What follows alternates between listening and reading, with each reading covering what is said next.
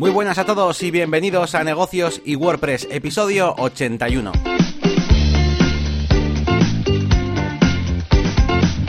Bienvenidos una semana más a Negocios y WordPress, ya sabéis este podcast semanal que grabamos normalmente los jueves para publicarlo los viernes y donde hablamos pues de marketing online, de branding, de diseño y sobre todo de mucho WordPress y también de emprendimiento.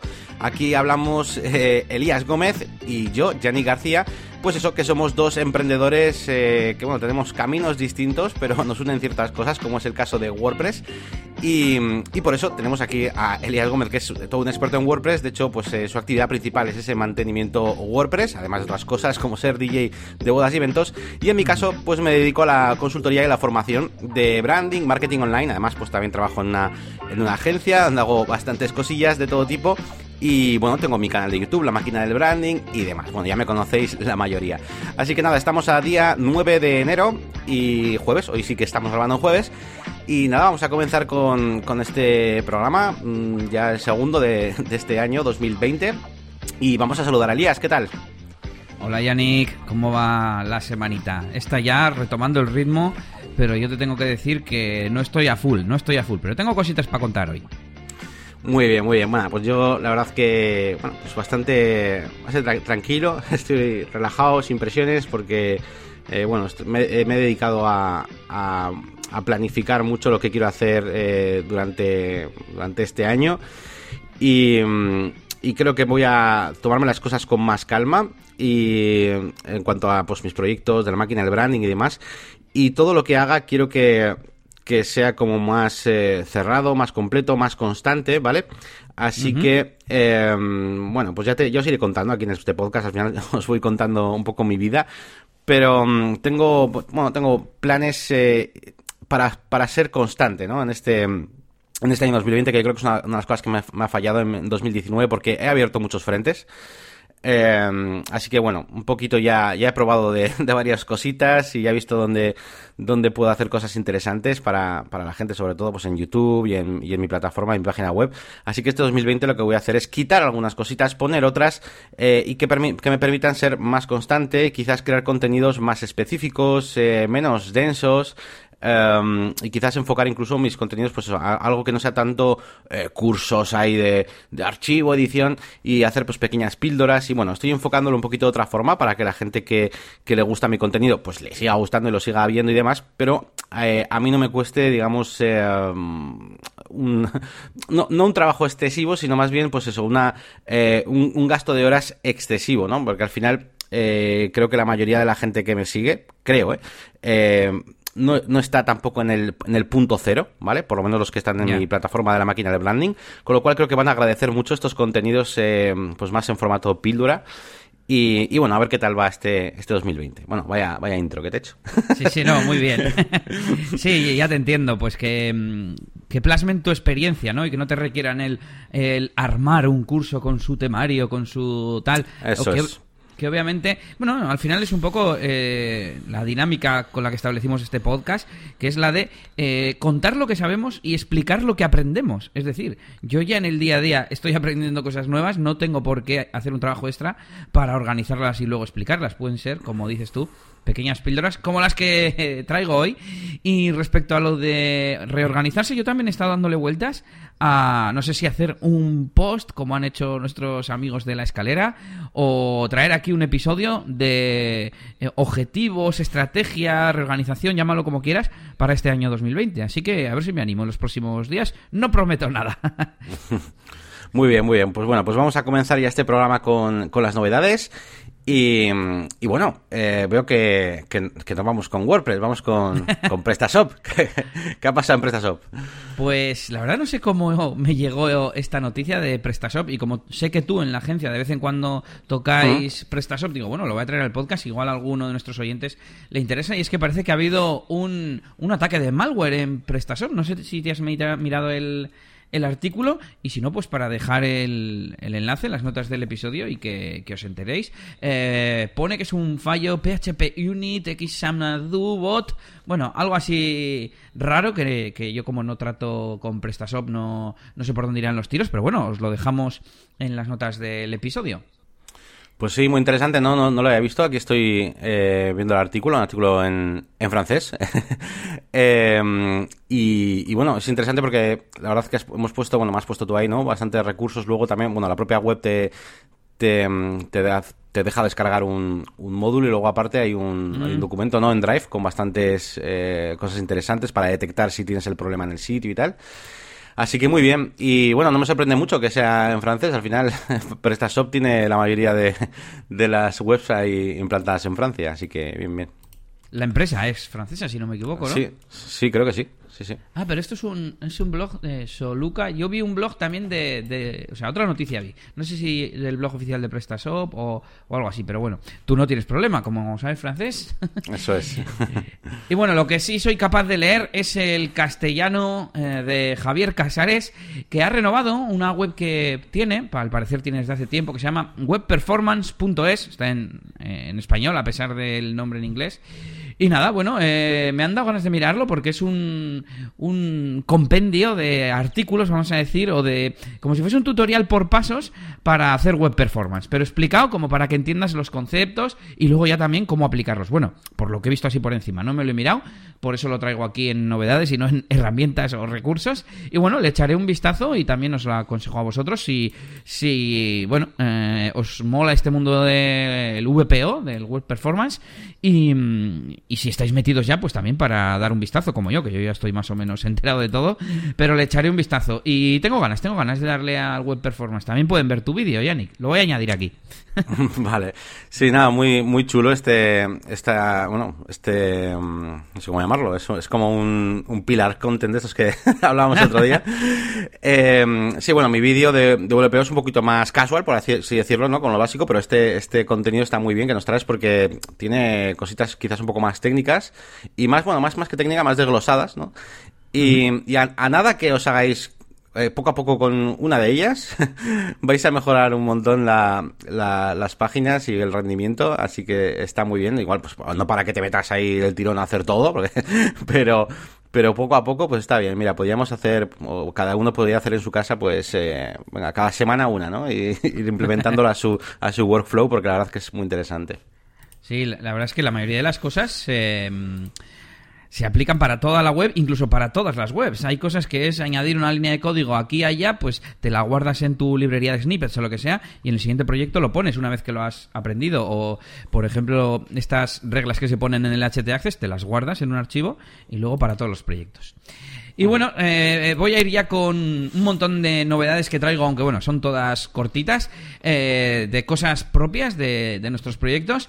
Eh, la primera, bueno, más que de nuestros proyectos, es porque todavía no hemos llegado a la parte profesional, ahora que lo veo, pero bueno, em, el otro día grabé por fin un nuevo episodio en Reflexiones de un Geek desde Bilbao, mi podcast sobre tecnología y, variedades, vamos a decir, y era contando pues que me he desuscrito de Así lo hacemos, que es ese podcast que, bueno, en parte inspiró que estás escuchando, de negocios y WordPress. Y la verdad es que, no sé cómo decirlo, la, gran mayoría del contenido eh, es, se ha vuelto irrelevante. Antes aportaban valor y hablaba sobre temas de emprendimiento, empresas y demás, pero ahora más de la mitad de, del tiempo se tiran hablando del premium o de cosas que no están aportando valor. Así que bueno, me he desuscrito. Y aparte hablo de, de Sin Oficina, la comunidad eh, premium en la que me di de alta hace unos meses. Y bueno, explico un poco, un poco de qué va. Y ya que había grabado un episodio nuevo, eh, me fui al panel de control de los podcasts de Apple Podcasts que se llama Podcast Connect y intenté actualizar el feed de mi podcast porque llevaba un tiempo como deshabilitado. Lo que pasa es que en eliasgomez.pro la parte de los podcasts la tengo programada yo a mano y eh, hago una cosa que no se debe hacer, que la voy a decir así en bajito, que es tocar un archivo del core de WordPress, ¿vale? Y de vez en cuando me daba algún error eh, o me avisaba algún oyente de que no funcionaba y pues tocaba lo que se hubiera roto o volvía a subir el archivo, eh, porque claro, el problema es que al actualizar pues viene el archivo fresco y se quitan mis mis novedades, ¿no? Y lo volvía a mandar en Apple. Bueno, Pues eso lo he hecho, yo que sé, cuatro veces, ¿eh? Tampoco te creas que lo he hecho 200, pero cuatro veces a lo largo de todo este tiempo, porque se, el archivo feed rss2.php no se actualiza con todas las versiones de WordPress, precisamente. Y lo he vuelto a enviar, pero en la última no conseguía que Apple me lo aceptase. Así que estuve ahí luchando y no pude, macho. También eh, tengo que decir que he aprendido un poco, pero no exhaustivamente, eh, qué hooks afectan a la creación, a la generación del feed. También tengo ganas de hacer un artículo, yo creo que sería lo mejor, un tutorial, vamos a decir, de cómo manipular a mano eh, el feed de WordPress y qué cosas se pueden hacer, cuáles no. Y al final mm, dije, pero no puede ser, pues, pues que me ayuden los del soporte de Apple Podcast, les escribí Estoy pensando cómo fue la conversación, no la voy a contar entera, pero básicamente intercambiamos cuatro o cinco emails en los que no me solucionaban nada.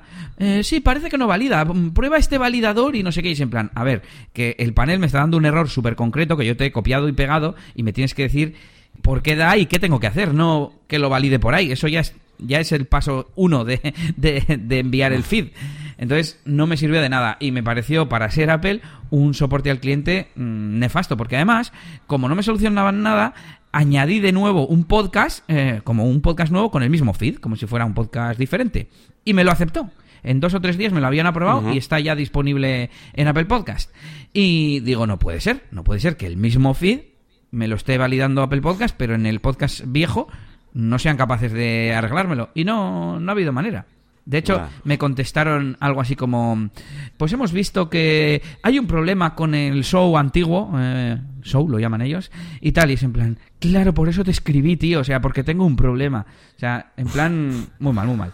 Bueno, pues, pues eso os cuento, lo bueno es que ya lo tengo mm, funcionando y he pensado en pasarlo por algún servicio de tipo FeedBurner, a ver si se transforma el feed y entonces se lo traga, y entonces ya borro el provisional que he creado. Pero bueno, me dan ganas de borrar el antiguo y ya está, y venga, pero no sé. Y hablando de plataformas de podcast, eh, también aproveché a añadir eh, negocios y WordPress y también reflexiones de un geek desde Bilbao a Spotify. Así que ya os podéis suscribir si es que eh, vamos a suponer que, usáis varias aplicaciones, porque si ya estáis en Spotify, pues no os vais a suscribir. Y si usáis otra normalmente, pues ¿por qué te vas a cambiar? Bueno, pues por si acaso la pruebas o te gusta, que sepas que, que también estamos por allí. Y fue muy sencillo, fue muy sencillo, solo hay que ir a, puse en Google podcast de Spotify y me llevó como a un panel que es podcasters.spotify.com y desde ahí eh, le das a añadir nuevo feed, eh, nuevo podcast y tienes que pegar el feed en un campo. Te lo analiza, te lo valida y lo siguiente que hace es enviarte un código de verificación al email que aparece como dueño, digamos, en el propio feed. Así que eso hice y nada, fue muy fácil verificarlo Así que os aconsejo que lo hagáis. Yo no lo había hecho, llevaba tiempo queriéndolo hacer y no lo había hecho pensando que me tendría que dar de alta en algún sistema, como que me pedirían, yo que sé, el DNI, ¿no? Para darme de alta como podcaster o algo. Y no, no, muy fácil. Además, bueno, estaba logueado ya con mi cuenta de Spotify y usa la cuenta normal de, usuario. Así que súper recomendado. Joder, yo, yo intenté. Eso parece más sencillo. Yo intenté subir la canción de. A mí me gusta el WordPress a Spotify y no lo conseguí, tío. Había como que registrarse en, un, webs como de terceros que, que eran empresas como afiliadas a Spotify, algo así, que te subían la canción. A, bueno, un lío. Si alguien sabe por ahí, que me lo comente, porque ahí mirando tutoriales y de todo, viendo vídeos de YouTube y tal. Y, y lo hice, hice uno de los tutoriales que parecía, bueno, pues que funcionaba y pasó el tiempo y no, ahí no está la canción. No sé, no sé cómo se sube una canción, pero sería más complicado ya que, que un podcast. A ver, nosotros en Ultimate Records tenemos una cuenta en una distribuidora que te permite enviar la música a un montón de plataformas a la vez, entre las que está Spotify. O sea, que si quieres lo podemos hacer a, través de, esa plataforma. Eh, hay muchas, como esa. Y, desde hace tiempo también hay Spotify for Artist, o no sé cómo se llama, y ya permite subir a artistas independientes de forma autónoma las canciones, así que se debería poder sin, sin darse de alta en ninguna distribuidora. Claro, la distribuidora se lleva parte de los escasos beneficios parte de la comisión. Sí, de hecho mi primera, de forma natural, a mí me salió ir a Spotify y dentro me encontré lo que dices de For Artist tal, pero me pareció todo tan lío, unas secciones gigantes mm, que parecían eh, el aviso legal de una web y, y no me enteré, no me enteré mucho. Y links no sé, no sé, de una página a otra que te explicaban condiciones. Sí, sí, las condiciones me las vi un montón de veces, pero no conseguí. Y ya fue buscando ya en YouTube sitios así donde encontré precisamente una página, como dices tú, que, te, que, que digamos que te registras y te lo sube a varias plataformas y ahí es donde, pues por lo que, por lo que he visto, pues no lo hice bien. Así que bueno, a ver si me echar una mano un día y a ver si lo, subimos. Yo también lo voy a investigar porque me interesa. Es que hay tantos frentes abiertos, tío, que no, no, no damos abasto. Pero bueno, continuando con, con el podcast y con esto de, del email y el darse de alta, tuve un problema a la hora de darlo de alta en, en Spotify y es que no me llegaba el código. Y dije, ¿qué está pasando aquí? Me mandé un email desde otra cuenta mía, no me llegaba. Así que contacté con con SiteGround y resulta que había un problema con mi dominio de nuevo con el email. Y eh, al parecer, cuando me cambié de cuenta, de, plan en SiteGround, mm, pues se resetearon los filtros o no sé, y mi dominio volvió a entrar en una lista negra. Bueno, de hecho, me han contado que eh, extensiones como .pro, que es la mía, como... Bueno, ya no me acuerdo, las otras dos ejemplos que me dieron eran dominios mucho más raros que al parecer se utilizan mucho para spam y que por defecto están en, lista negra. Y que entonces hay que avisarles para que te pongan en, lista blanca. Yo les decía, pero vamos a ver, o sea, me parece bien, por ejemplo, que me pidas un documento o que mires a ver la antigüedad del dominio. Imagínate, yo puedo tener un dominio que tiene 10 años y con buena eh, puntuación en cuanto a spam, digamos que soy, que soy bueno, y, que me lo llevo a, a SiteGround y no les vale con eso. O sea, tendrían como que hacer un mínimo análisis, ¿no? Hmm un cliente se crea sus cuentas de correo eh, y no le va a funcionar. Hasta que le dé un error, encima no te avisan en ningún sitio, te quiero decir. Otra cosa es que, además, por otro lado, en el momento que les dices esto no me funciona, te añaden en la lista blanca y ya está, y no comprueban nada. O sea que puedes ser un spammer.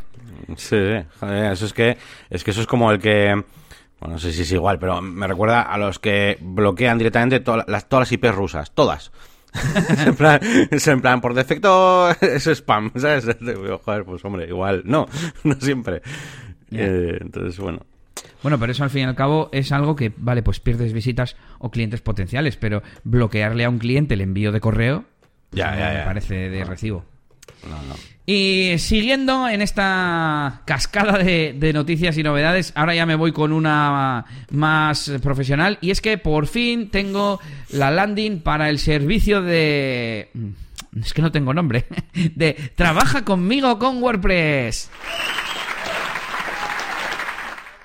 Qué mal lo he dicho, Yannick. Es Trabajo contigo como experto WordPress. Es que, hay que eh, buscarle un nombre bueno, ¿eh? Bueno, os dejo el enlace eh, en las notas del episodio al servicio que he ido comentando aquí en el podcast, que por fin tengo definido y que ya he plasmado en una página de, de mi WordPress, que todavía no la he puesto en el menú en ningún sitio. De momento, con yo sabérmela y, dársela a la gente cuando me pregunte. De hecho, al poco de publicarlo, uno de los usuarios los eh, que he ayudado en Twitter me, preguntó, ¿no? Oye, precios para que me ayudes en una cosa y tal. Y le mandé el enlace y me quedé como súper satisfecho, ¿no? Qué bien, qué bien que lo he hecho y que no tengo que ponerme ahora a explicarlo. Y, nada, pues si queréis que trabaje con vosotros en vuestro proyecto WordPress, echadle un vistazo. A ver si, si os interesa. Yo le he estado echando un vistazo y nada, la verdad que está, está muy bien todo pues, este contenido, es fácil además de, ver, con los precios aquí abajo, para que no haya ningún tipo de duda. Pero te iba a recomendar simplemente eh, dos cosas. Yo creo que un Testing Center al título encajaría mejor, ya que lo siguiente va centrado. Y luego, cuando hay mucho texto junto, a mí me gusta separarlo, aunque sea mínimamente con un... Bueno, le estoy compartiendo la pantalla a Elías, ¿eh? Con un, una, modificación que he hecho ahí en el, inspector de Chrome. Me, gustaría separar, me gusta separar las cosas o con una línea o con un pequeño gris, un fondo de cada una, para que se, para que se vean más los bloques en sí, ¿no? Porque cuando si no hay mucho, sí, claro, como no hay iconos ni nada, pues como que cuesta más diferenciarlo. Y ya está. Simplemente esos dos tips yo creo que mejoran mucho a la hora de, ya no el diseño, sino a la hora de, de ir leyendo las cosas, se hace como más amigable. Creo que te he puesto también esto más grande, el, texto de precio. Y ya está, ya está. Era solamente eso, eh, que para mí son dos tonterías, pero como que se hace más, más leíble. Sin más, por darte un, un consejo, un tip. Está guay, pero que conste que estuve toqueteando una vez que la tenía creada lo que es el texto y tal, con Gutenberg a ver lo que podía hacer y es un ah, auténtico Cristo. No tienes el control de todos los elementos, salvo que te metas ya con CSS por código. claro, claro. Yo he ido aquí de guay con mi inspector de Chrome y haces ese, claro. Claro, y no era, no era la idea, ¿no? Pero sí, sí, eh, la idea es una versión, iba a decir beta, no, no beta, pero eso, inicial, eh, la información, que es lo, que, eh, lo más importante, está, O sea, no es voy a ver si capto clientes con esto, no, es la gente que ya me está pidiendo ayuda, podérselo dar eh, algo compacto y, organizado. Sí, sí. Y además que te ayuda a ti también a, estar mentalizado de que, de que el servicio existe y, ya está ahí, ¿no? Eso ayuda a mogollón también, sí, sí. De hecho, he estado pensando en, de los tres bloques que tengo al entrar a la web, pues cambiarlo por, por este, uno de ellos. Eh, que uno son, uno es el mantenimiento, que ese se va a quedar, y los otros son eh, las herramientas y, y el podcast. Y yo creo que quitaría las herramientas y pondría el servicio de X en WordPress. sí, sí, muy bien, muy bien. Y hablando de mi página web, he estado trabajando esta semana en, ella, retomando tres temas que están muy relacionados. Eh, y es aquella cosa que yo quería hacer de poner transcripciones a, a los episodios de podcast, sobre todo. Pero bueno, eh, también a cualquier contenido de mi web que, sea susceptible de darme comisiones por, por afiliados, ¿no? Y por supuesto, aplicándoles SEO. Em, he estado de nuevo refrescando la memoria sobre herramientas y metodología y tal, que hemos estado comentando un poco durante la semana, y me gusta, me gusta, porque aplicas algo y ves que al día siguiente ha ganado cinco puestos. Eh, además hay que sacarle partido a Cocolice, que para algo estamos mm. pagando. Y, me ha gustado, me ha gustado. Luego voy a hablaros también de, del tema de transcripciones. Mm, he encontrado un servicio que funciona muy bien y voy a seguir haciendo, aunque sea un par de ellos a la semana, pero poco a poco ir transformando y, si veo que sigue funcionando, lo sigo, lo sigo utilizando y, llevando a cabo. Y nada, pues con ilusión. Pues muy bien, sí, sí, hemos estado ahí mirando un poquito y comentando cositas de, de SEO, sobre todo estas primeras fases ahí donde em, puedes enfocarlo de tantas maneras, ¿verdad, Elías? Puedes ir buscar eh, qué es lo que más te conviene mirando el volumen de búsquedas o el CTR o si no o tu o el contenido que más te interesa a ti o el que más convierte o el que más rentabilidad es, bueno, y al final son un montón de variables y ahí ha estado Elías ahí cruzando columnas y datos y multiplicando cosas hasta, bueno, pues a ver si sacamos esos eh, los episodios más, más interesantes de, de transcribir, ¿no? Y a ver qué a ver qué tal te va. Bueno, ya sabemos que va a ir bien, es que ya lo sabemos, ya lo sabemos que sí. Que, que mejor que no hacerlo, ¿no? Que muchísimo mejor que no hacerlo, vaya. Así que guay. Y nada, otra de las cosas que quería comentar relacionado con esto, hoy va todo super hilado, es como, como una ficha de dominó que tiene dos lados y los temas se van uniendo. Eh, es que para esta práctica SEO que estaba haciendo, pues una de las partes que me dice Cocolice es el tema del, rendimiento, ¿no? Y en algunos de los episodios o artículos que tenían incrustados vídeos de YouTube, me decía eh, varios problemas. Y claro, eso ralentiza bastante, ¿no? Ah, bueno, y mm. aparte del propio tiempo de carga como tal, porque estás cargando más archivos. Así que busqué cómo hacer eh, defer JavaScript, el retrasar el JavaScript de estos vídeos de YouTube. Bueno, vi que había un, plugin y dije, mm, si no, si en media hora no, no he encontrado algo que me convenza, eh, pongo un plugin y lo pruebo. Que tenía buena pinta, ¿eh? Por cierto, tenía buenas puntuaciones. Os dejo el enlace en las notas del episodio. Y nada, busqué primero GeneratePress, Defer YouTube o algo así. Y enseguida encontré un, un artículo que llevaba a un par de archivos, a un tutorial de labnol.org, no sé si te suena, es un, es un indio que a mí me sale mogollón de veces en temas de programación y de cosas así geek, vamos a decir, de, de internet. Bueno, el caso es que me puse manos a la obra y trasladé sus, eh, su tutorial, era para páginas web normales, y lo que hice fue añadirlo en mi plugin de funciones es una maravilla, porque de repente lo que te hace es coger la imagen representativa de ese vídeo de YouTube y te la pone con un play por encima. Y al, una vez que carga, bueno, además eso lo hace una vez que ha cargado la página. Y no carga el vídeo hasta que le das al, al play. Y perfecto, macho, funciona perfecto. Os voy a dejar el enlace en las notas del episodio. Y si he pensado en hacerme un plugin solo con esto, eh, y compartirlo si, si, es necesario. La única pega es que para meter los vídeos hay que poner un poquito de, de HTML. Un, es un div que tiene la clase YouTube Player y pegas el ID del vídeo en un atributo data ID. Pues eso me va a venir muy bien a mí, porque yo ya más tengo yo casi todo, muchos de los contenidos que tengo, por ejemplo, en el blog y que, bueno, más o menos intento posicionar, eh, tienen contenido de mis vídeos de YouTube. Eh, mi curso SEO, mi curso de Elementor, o sea, de hecho mi curso de Elementor, eh, lo que es el post, tiene 12 vídeos o 10 vídeos, lo que sea. Así que muy interesante, sí, sí. Y bueno, pues me voy con la última novedad, que son novedades de Die Elías. Bueno, en realidad no tengo nada. Que, he enviado eh, un, el vídeo de la semana pasada y me ha contestado la novia súper contenta y tal. Qué bien, tío, porque muchas veces la gente ni me responde que lo ha recibido, ni, ni, ni que le haya gustado, ni nada. Y esta pareja, en plan, que les ha traído buenos recuerdos, que medio llorando y todo y tal. Oye, al final es el día de tu boda y hay muchos momentos capturados en, en los vídeos que hago. Y he empezado, también tengo la mitad del siguiente. Así que bueno, eh, iba a decir voy a buen ritmo, no voy a, buen ritmo, pero al menos voy avanzando, eso sí, y a ver si, si los termino pues antes, antes de que se empiece otra vez la temporada, que en abril ya vuelvo a tener bodas, así que a lo tonto estamos ya casi a mediados de, enero. Y nada, mm, muchas novedades, pero cortitas, así que ni, ni tanto me he extendido hoy. Muy bien, pues, pues nada, eh, voy a pasar yo a contaros eh, un par de cosillas que, bueno, no traigo muchas, pero bueno, al menos para hacer acto de presencia en este episodio. Y bueno, lo primero que, que traigo lo traía un poquito a Elías, sobre todo, eh, que bueno, he estado echando un vistazo a un artículo eh, que básicamente es una comparativa de servicios de mantenimiento WordPress, ¿vale? Además ya sé yo también que, que muchos de los oyentes de este, de este podcast pues también tienen estos servicios, así que yo creo que puede ser interesante que lo veáis. Es un post de una página web que, es, curiosa, bueno, iba a decir curiosa porque vende vende plantillas de páginas de mantenimiento, plugins, bueno, un poco así de todo. Y en el blog, pues eh, han hecho un artículo que es. Ha hecho un experimento, ¿vale? Ha hecho un, experimento, un experimento han cogido y a las 2 de la mañana, o no sé, no sé qué hora era, creo que era a las 2, eh, han enviado un, como un email para, de soporte a un montón de empresas eh, de Estados Unidos, básicamente. Y, y han analizado pues eh, cuánto tiempo tardan en responderte y tal, han mirado todos los precios, han mirado qué empresas han subido el precio en los últimos años, cuáles han subido, también incluso han mirado eh, qué empresas eh, de las que ofrecen servicios de mantenimiento web eh, tienen también servicios eh, de mantenimientos puntuales, ¿no? De, one-time fixes, ¿no? Que se llaman. Es como en plan, pues arreglar una cosa concreta, ¿no? Y donde hay, pues el rango, pues iba desde los 100 hasta los 300 dólares, ¿no? Por, por arreglo. Aunque claro, dicen que, y es, lógico, que es como súper ambiguo eso, ¿no? De, o sea, ¿qué incluye un arreglo puntual, ¿no? Pero bueno.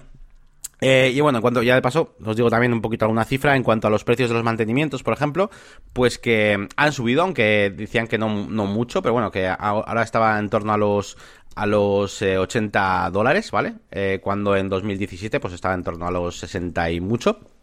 Y y bueno, eh, la verdad, pues eso, que me ha, gustado bastante el artículo porque eso, es, es no son solo datos, sino que te explica cómo han hecho el experimento y tal, con lo cual me ha parecido, me ha hecho bastante gracia.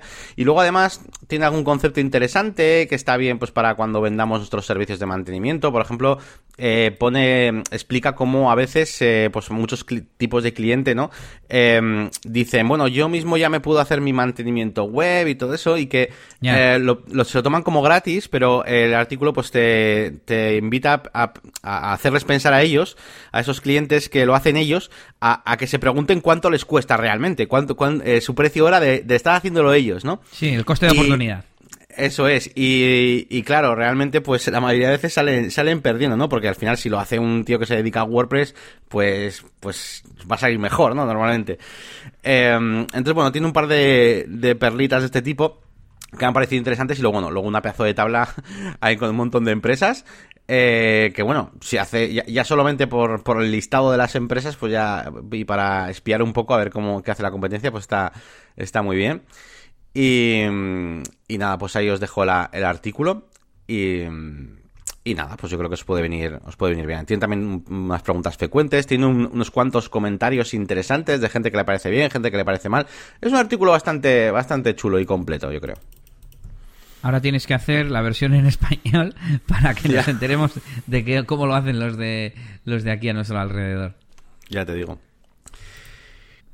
Vale, ¿y qué más os traigo? Bueno, pues eh, algunas cosillas ya pues más eh, personales de proyectos, eh, cositas en las que he estado trabajando, una pequeña incidencia que he tenido esta, bueno, se lo he comentado el día esta mañana, y tenía una página web donde la biblioteca de medios pues estaba, estaba rota, le daba a insertar una imagen y en vez de subirla, elegirla de la biblioteca de medios. Y nada, eh, la típica mm, esta pantalla, no sé cómo se llama, pop-up, modal o como queráis llamarla, donde aparecen en la lista de, de las fotografías eh, subidas, pues nada, me salían como 10 o 12 fotos. Eh, que encima eran las primeras, no eran las últimas subidas, y nada, y no cargaba más. Y nada, y he estado con Elías eh, pues mirando un poquillo y no, no he conseguido saber por qué, pero sí, sí he conseguido saber quién me estaba causando el conflicto, entre comillas. Y es que eh, al desactivar el plugin Post Type Order que tenía el cliente puesto, pues... Eh, porque además es una web que estamos renovando, entonces tiene cosas puestas de hace mucho tiempo y supongo que lo tendría pues para ordenar post de forma manual, ya sabéis, arrastrando y tal. Bueno, pues total, que al desactivar esto, pues ha funcionado bien. Lo curioso es que he probado el plugin en otras páginas web y funcionaba bien, con lo cual mm, no, no tengo, o sea, es un conflicto de ese plugin con otra cosa que todavía no he averiguado. Así que, eh, pues ya iré averiguando. No sé si os ha pasado alguno. Y bueno, pues es una. La verdad es que me estaba haciendo un poco una putadilla, porque en concreto este web este, esta web tiene un montón de fotos, básicamente son colecciones de vestidos y cosas así, y tiro mucho de la biblioteca, de las fotos que el cliente ya tenía subidas. Así que nada, al final lo he desactivado, he dicho, si es que la web no va, yo no necesito este plugin para nada, y lo he desactivado. Así que no sé, a ver si en un rato así que me apetezca sigo investigando un poco y si no, mira, pues, pues fuera. Pero bueno, por si acaso os ha pasado. Como te comentaba antes, no sé muy bien la utilidad de... Eh, el plugin se llama Simple Custom Post Order y es para Eso es. arrastrar, o sea, ordenar post en la pantalla de administración con arrastrar y soltar. Y, te decía yo antes, ¿no? Eh, ¿En qué casos eso sería necesario? Si es un blog, se ordena por fecha y si quieres, no sé, que uno salga antes que otro, pues le cambias la fecha. En... A ver, eso no es cómodo para hacerlo todos los días, pero tampoco debería ser algo que se haga continuamente. Bueno, pero tienes toda la razón y además, una de las cosas que me has comentado antes por, por Telegram, has comentado esto mismo y has dicho algo así como como eso es que eh, seguramente no, no, no, tengan que ser, no sean entradas lo que lo que lo que quieres ordenar a mano, ¿no? Y efectivamente tiene toda la pinta, porque de hecho esta web eh, no tiene blog y lo que lo que está utilizando o lo que el cliente utilizaba como entradas son las colecciones de, de los vestidos. Entonces pues por ahí van un poco un poco los tiros. Claro, yo te decía que, por ejemplo, tendría que haber quizás un custom post type de colecciones, ponerlo como jerárquico, como las páginas, que les puedes poner un order, y te decía que seguramente habría un parámetro, o sea, una opción en los parámetros de la VP Query para seleccionar que el orden sea a través de, ese orden que tú estableces en el panel de control. Y no lo he mirado antes, así que lo voy a mirar ahora y, y os cuento mientras Yanni sigue contando. Sí, de, eh, hecho se llama, es que creo que se llama menú, order o algo así, el parámetro. No sé si te refieres a eso. Yo me refiero al metabox que sale en las páginas a la derecha, que una de las cosas que puedes elegir es la página superior y al lado tiene una cosa, un, campo que se llama orden o algo así. No sé si es ah, orden de menú exactamente, lo estoy abriendo mientras a la vez busco. Mira, menú order, exactamente. Eso es, eso es. El, el parámetro es order by y el valor es eh, menu order y pone used most often for pages. Te explica qué es el metabox de page attributes and for attachments, but could be used for any post type with distinct menu order values. Pero yo creo que ese, ese campo solo sale cuando son posts de tipo jerárquico, como las páginas, ¿no? Sí, eso es. De hecho, me estás haciendo recordar que hace no mucho hice un custom post type para un cliente que eran los miembros del equipo y había un par de ocasiones donde el cliente me dijo, oye, pues poner a este antes, y a este después, y a este tal. Y ahí era un buen ejemplo. Y lo hice así, lo hice con ese campo. Lo hice con ese campo de poniendo el numerito, vamos. Es un poco rollo porque, claro, cuando cambias uno tienes que andar cambiando el otro. y Eso te iba a decir. Es un poco rollo, pero bueno.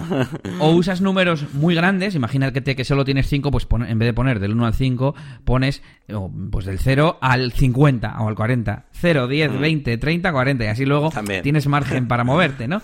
Pero estaba pensando que, a ver, obviamente con drag and drop es mucho más cómodo, más visual, etcétera, etcétera. Pero es que, claro, quizás esto es una ñapa para cuando quieres ordenar, es que ¿por qué? ¿Por qué parámetro caprichoso que no sea alfabético, eh, reciente, por cantidad de vestidos? Mm, el de los vestidos igual sí, es un poco más raro, pero por ejemplo el de los miembros del equipo, claro, eh, ha entrado un miembro nuevo del equipo y el miembro nuevo del equipo eh, jerárquicamente está después del jefe, después del subdirector y no sé qué, y entre la secretaria y no sé quién. Son casos de ese tipo, ¿sabes? Voy a decir lo último. Antes te he propuesto otra solución que era, vamos a suponer, no sé, que hay una página del equipo, pero tú los tienes en un custom post type a los empleados, ¿no? Pues en esa página, para tener un campo personalizado, por ejemplo, de relación en Advanced Custom Fields, donde ahí añades a toda la gente y ahí sí puedes ordenar. Y luego a la hora de hacer la query, la sacas en base a, ese campo. Sí, e incluso ya hay el rollo, pues más o menos creo que es más o menos lo que estás diciendo, pero iba a decir como en Watson Toolbox, que tú hacías cosas diciendo, primero sácame las cartas de este tipo, después me sacas las de este tipo, las de este tipo, ¿sabes? Y podría establecer ahí hasta jerarquías. Primero sácame los que tengan el cargo director, luego les Exactamente, sí. Sí, sí, eso ya estaría muy guay. Pero bueno, bueno, varias soluciones, varias soluciones. Está bien, está bien. Me alegro de haberlo comentado. Vale, pues tengo otra, tengo otra. A ver. tengo otra. Esto, esto no es ninguna cosa que me haya pasado, pero, pero he pensado en ello y he dicho, uy, si me pasa un día, pues eh, y lo quiero hacer, ¿cómo lo hago? Bueno, es un poquito acerca de los formularios de contacto y suscripción a newsletter, ¿no? Em, yo, por lo que sea, en casi todos los proyectos que hago, eh, no suelo juntar las dos cosas, ¿vale? O sea, yo intento hacer conversiones para mis clientes y que me compren tal en un sitio y en, el blog o en otros sitios, pues intento hacer una conversión hacia la suscripción y no suelo mezclar los formularios. Pero me he dado cuenta de que hay veces que puede ocurrir que quiero un formulario que eh, al mismo tiempo tenga una casilla de, de sí, también quiero suscribirme al newsletter. Sí. ¿Vale?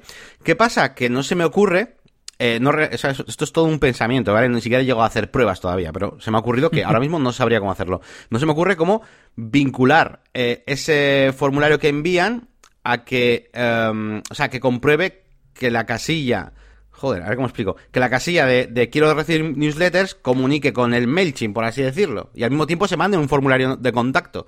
Es un poco que nunca he juntado las dos cosas, ¿sabes? Los dos mundos. Porque, por ejemplo, mismamente en el Elementor, tú puedes hacer un formulario normal de Elementor que, que haga muchas acciones, ¿no? Eh, que mande un email normal al, al, vamos, al dueño de la web, que mande un email al cliente, que se registre en MailChimp, vale pero no está conectado con un, field de checkbox que yo le ponga de acepto suscribirme a la newsletter. Ya. ¿Entiendes? Entonces, no sé, no, nunca me ha pasado, pero si me pasa, no sabría cómo hacerlo ahora mismo. Eh, me ha puesto un dedo a que hay un add-on de Gravity Forms que sirve para eso. si, no, si no, Y si no oficial, eh, de, terceros, vamos, seguro. Y... Mm, y si no, pues no se me ocurre así de una forma así directa, aparte de por programación y con hooks y bla, bla, bla. Porque, porque claro, en términos, digamos, de legales y, también de morales, ¿no? O sea, realmente ese check tiene que estar ahí, ¿no? Porque sí que es verdad que, por ejemplo, los plugins como Elementor y algunos otros he visto que, que tienen una opción en los settings de integración donde pones que esté activo el, doble opt-in, donde al cliente se le manda un email para que lo confirme. Pero eso no vale, ¿no? Tienes que ponerlo antes, tienes que avisarle antes, ¿no? Con un checkbox es lo lógico, ¿no? Vale, vale. De hecho, hemos, hemos mencionado aquí RGPD y demás mm, siempre, eh, miles de veces. Sería tan sencillo como explicar eh, un debería haber dos, dos checkbox. Uno que autoriza el formulario de contacto y otro que autoriza el envío de newsletters. Sí, sí, tal cual, sí, sí, exacto. Eso es. Otra cosa es cómo mandar cuando han marcado el de newsletter que se añada a MailChimp y demás. Claro, claro. Bueno, pues ahí lo dejo. a ver si, bueno, pues un día investigo y os cuento algo. Y bueno, y si no me decís vosotros a ver si, hacéis esto yo, ya os digo, normalmente pues no, no suelo hacer las dos cosas a la vez, pero bueno, puede pasar. Y terminamos, termino yo con una noticia, una, bueno, una confirmación, porque no sé si había dicho por aquí algo, pero mm, os lo digo ahora si no. Y es que eh, voy a hacer mi primera ponencia, mi primera, mi primera, no sé cómo llamarlo, conferencia, bueno, ponencia, ponencia, ¿no? Es el nombre más correcto, en em, estos eventos que hay en Bilbao, pues organizados por eh, Meetup SEO Bilbao. Eh, y va a ser el 23 de enero. Y, bueno, pues eh, ya estoy preparando un poquito los contenidos. Eh, Gorka, que es la persona que lo lleva, pues hemos estado hablando un poquito pues, sobre cómo, sería, un, poquito todo.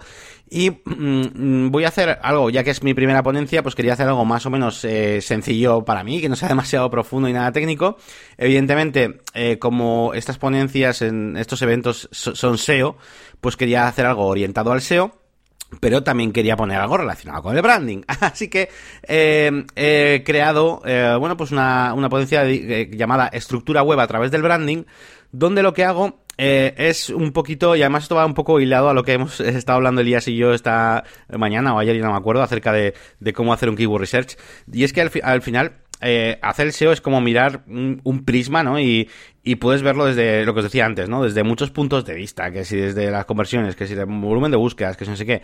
Y bueno, yo voy a intentar aportar algo, un, nuevo enfoque más, para añadir, una nueva complicación más, y es verlo a través del punto de vista del branding y fijarnos un poquito, por ejemplo, en, eh, cosas como, por ejemplo, qué saben de nosotros, eh, pues nos, el público, ¿no? Es decir, pues eh, desde la gente que sabe el nombre de nuestra empresa, pues qué tipo de contenido tenemos que darle, ¿no? Teniendo en cuenta eso, que saben ya nuestro nombre y que van pues a, a, tiro fijo, o incluso la gente que conoce nuestra, nuestra competencia y que puedan buscar, oye, mm, ¿qué es mejor? Mm, ¿La máquina del branding o eliasgomez.pro? O, y, y dar, eh, son todo, digamos, búsquedas o eh, keyword research, por así decirlo, de, de, cosas relacionadas con nuestra marca, ¿no? Con nuestro branding y, y que nos hagan un poco diferentes. Así que eh, voy a darle ese enfoque y bueno, a montar la estructura de una web. Pues, eh, pues a quién llevamos a la portada, a los que busquen esto, a quién llevamos a una categoría de post, pues a los que busquen esto y tal.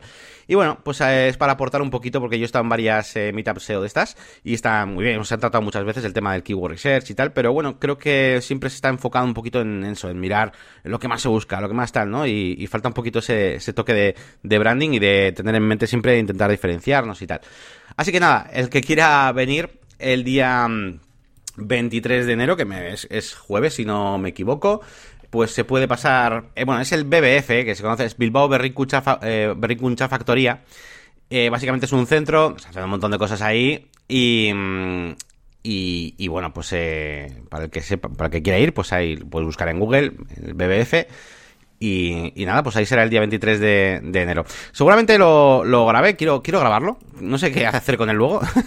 Pero bueno, mínimo subirlo a YouTube o ponerlo en, en la zona premium de la máquina de branding, no lo sé. Eh, Pero bueno, eh, desde luego, mm, es como.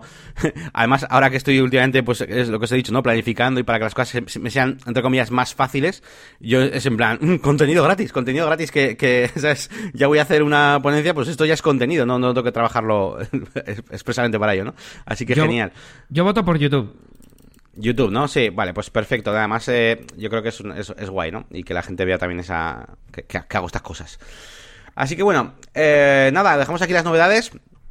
Eh, vamos a pasar por el por feedback. Eh, tenemos un comentario de, Enrique que, bueno, ya le contestó Elías.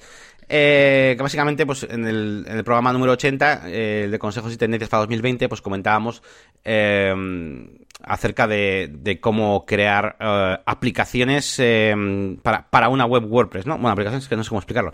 Eh, iba a decir cómo hacer una web app, pero en, explicación no sabría cómo decirlo. Cómo crear una, aplicación a partir de una web WordPress, ¿no? Sería. Mm, más o No exactamente.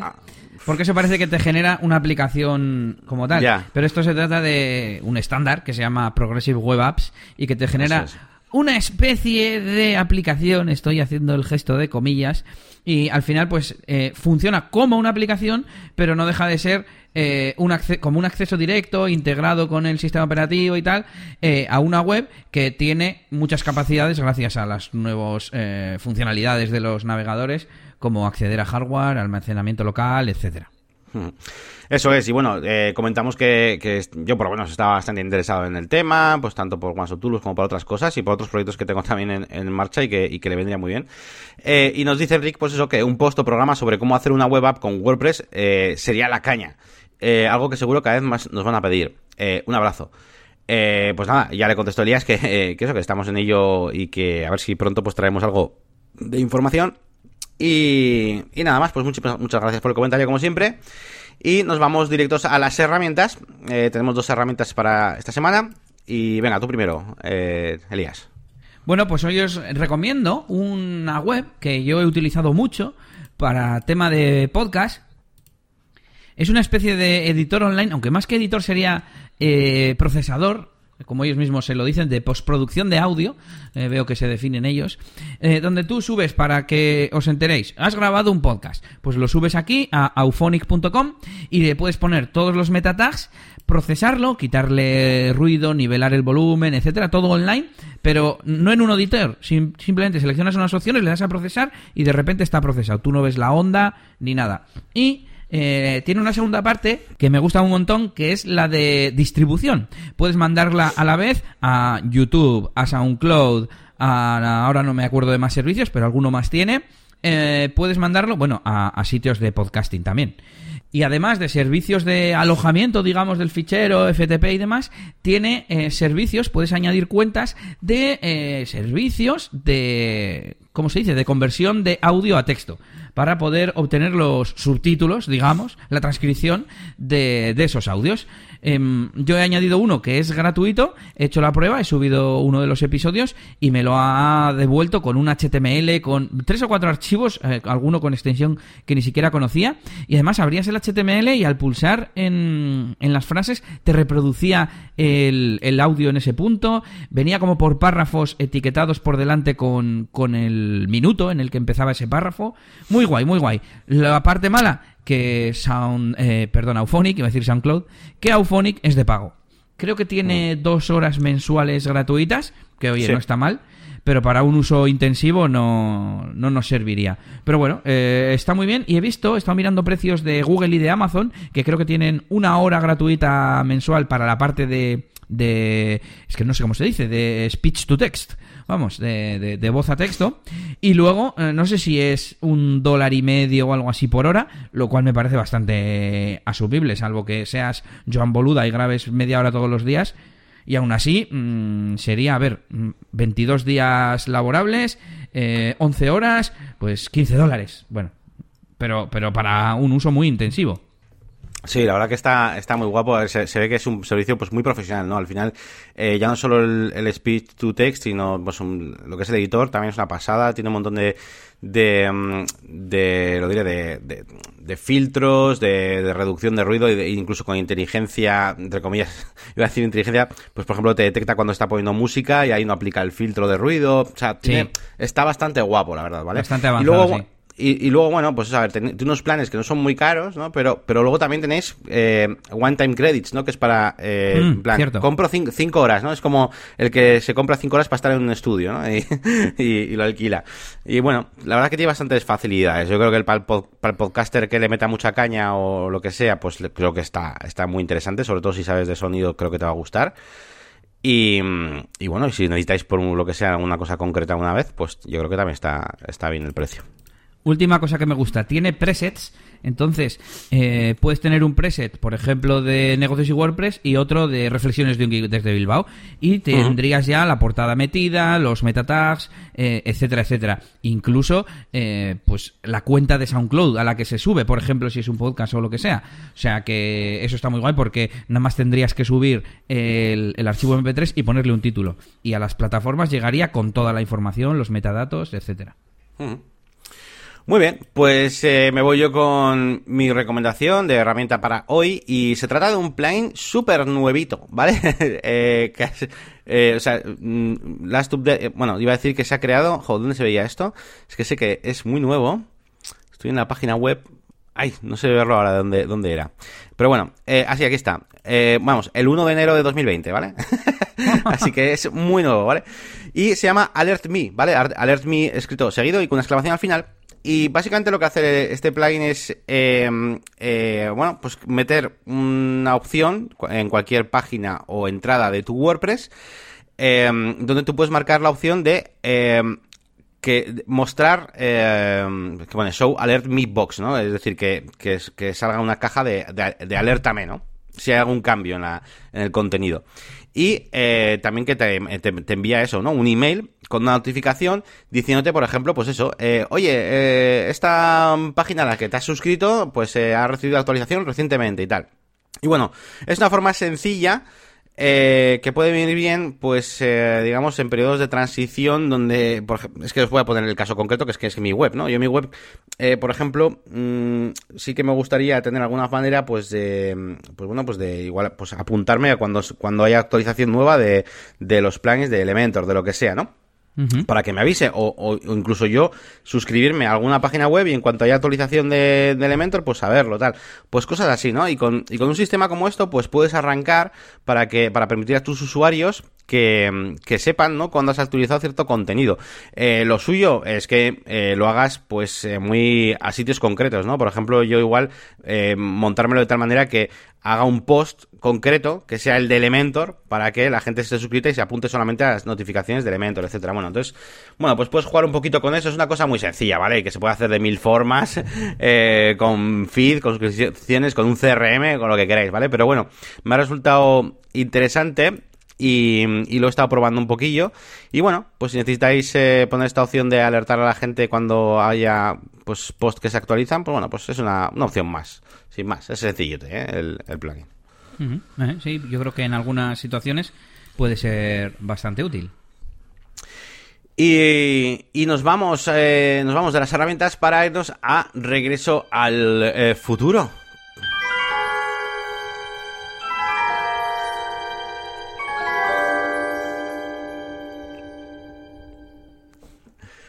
Y bueno, vamos eh, con Rosa futuro para ver si, si estábamos en lo cierto o no con eso de las transcripciones que yo creía que iban a funcionar o creo, vamos, que, es una cosa que, que funcionan, al menos desde el punto de vista de, de, de, captar visitas. Pero luego, pues bueno, a ver qué, a ver qué nos cuenta Elías, que es el que ha hecho el experimento. A ver. Sí, pues lo hemos ido comentando aquí. Fue un tema que surgió a raíz de un episodio de Milcar que decía como que los episodios, perdón, las transcripciones de los podcasts no, no funcionaban. Y dije, pues voy a hacer la transcripción de uno y veo qué tal funciona. Y madre mía, que si funciona. el otro día, mirando a ver eh, episodios, qué visitas tenías y, y tal, eh, os comento que. Mm, el, el, que, el que hice con transcripción es el primero para descargar vídeos de redes sociales tiene un... Es que como ha tenido dos URLs diferentes, tengo que sumar aquí al vuelo. Es que tiene un 90% de las visitas de, los episodios.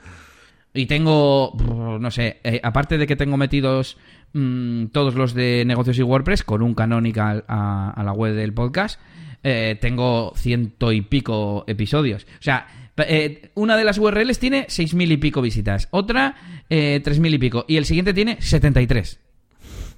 Sí, sí. Es que es como, como tener o no tener contenido, ¿no? Es tan, tan sencillo como, como esos, ¿no? Sí, claro. Em, y eso que la transcripción creo que es un poco no muy precisa, vamos a decir. Eh, sin embargo, eh, con los métodos que estoy probando ahora, yo creo que va bastante mejor. Y, y seguro que las que estoy haciendo esta semana van a, van a posicionar eh, muy bien. Este también ha posicionado muy bien, tengo que decir que como un 70% del tráfico de búsqueda de, de Google es gente buscando porno. Que a pesar de que en mi artículo no se menciona en ningún momento, eh, en el momento que la gente pone descargar vídeos mm, porno, pues solo por el descargar vídeos o no sé por qué, posiciona Así que, pero bueno, no, no, lo entiendo. Además, una cosa curiosa, en Search Console vienen un montón de variaciones de, de la palabra porno, porno, no por, porno, con L, eh, 2X, 3X, con una H, forno, no sé por qué. Igual en portugués o algo así, no sé. bueno, eh, a ver, lo que está claro es que, bueno, pues visitas te va a traer. Es, que al final es lógica, ¿no? Es tener contenido, pues cómo no te va a posicionar de una, u otra manera. Ahora lo que hay que hacer es, es optimizarlo un, un poquito, ¿no? Lo que dices tú, pues eh, con, esa nueva metodología donde se queda más natural el texto y seguramente eh, mejores cosas como el tiempo de retención o un menor porcentaje de rebote, ¿no? Para que parezca más orgánico, al, al fin y al cabo, ¿no? pero las visitas está claro que, que te las va a traer, sí, sí. Y como apunte último, decir que, como he estado con el tema SEO y tal, claro, en muchos de ellos eh, veía un montón de palabras claveadas que puedo em, atacar, aunque sea como complemento, ¿vale? No para atacar la palabra, por ejemplo, no sé, Google Home precio. Pues a ver, no voy a posicionar para Google Home precio, pero seguro que si le meto un parrafito que habla del precio, eh, hmm. el artículo en sí va a estar mejor em, configurado, no, mejor puntuado, digamos, eh, como artículo que habla de Google Home. Entonces he visto hmm. un montón de palabras eh, adicionales, o no sé cómo se llaman, para, para complementar, digamos, cada episodio, cada artículo. Sí, sí, yo, yo, suelo hacer también una lista de las... Suelo hacer como dos cosas. por un lado, sinónimos. y por otro lado, palabras satélite, yo las llamo así. En plan, pues bueno, que no son las principales, no son las troncales, pero, pero, ayudan y, y, no, y en teoría no compiten contra otras cosas, otros contenidos de mi web, claro. Una cosa que me ha sorprendido mucho, lo último, es que en Search Console aparecen un montón de palabras relacionadas, complementarias, etcétera, que no me imaginaría que la gente eh, iba a, a, posicionar, no, a, mm, ¿cómo se dice cuando apareces? A tener impresiones, vamos, en las páginas de resultados de Google, pero igual en la página 65, alguien que ha buscado, pues eso, Google Home comprar, por ejemplo, y es en plan, si yo no hablo de comprarlo, pero el caso es que el tío ha navegado hasta la página 7 de Google y encima para y le ha parecido yo pues vale, pues ya en la página 7 Google no está teniendo en cuenta la palabra comprar, comprar pero sí Google Home. Sí, sí. Bueno, pues con esto terminamos este episodio 81. Y, em, y, nada, pues como siempre os queremos eh, dar las gracias por estar ahí, por escuchar nuestro podcast, eh, cada vez un poquito más, cada vez un poquito más de, oyentes. Y, y, nada, y, si recordaos que si tenéis cualquier duda eh, o consulta que hacernos, pues lo podéis hacer a, a negocioswp.es Incluso ya no solo eso, sino también pues eh, comentaros pues eh, cosas, eh, impresiones o si no estáis de acuerdo con lo que decimos o lo que os dé la gana. Em, y por supuesto también podéis dejarnos pues vuestros comentarios en nuestras páginas web que son eliasgomez.pro o lamaquinadebranding.com. También tengo un canal de YouTube Vamos, que nos tenéis en un montón de sitios, aunque nos gusta centralizar los comentarios en negocioswp.es. Eh, ahora estamos hasta, hasta en Spotify, estamos ya. Y, y, bueno, mm, no sé si me he dejado alguna cosa más de esta despedida. no sé si has dicho djelias.es para tema de música y eventos.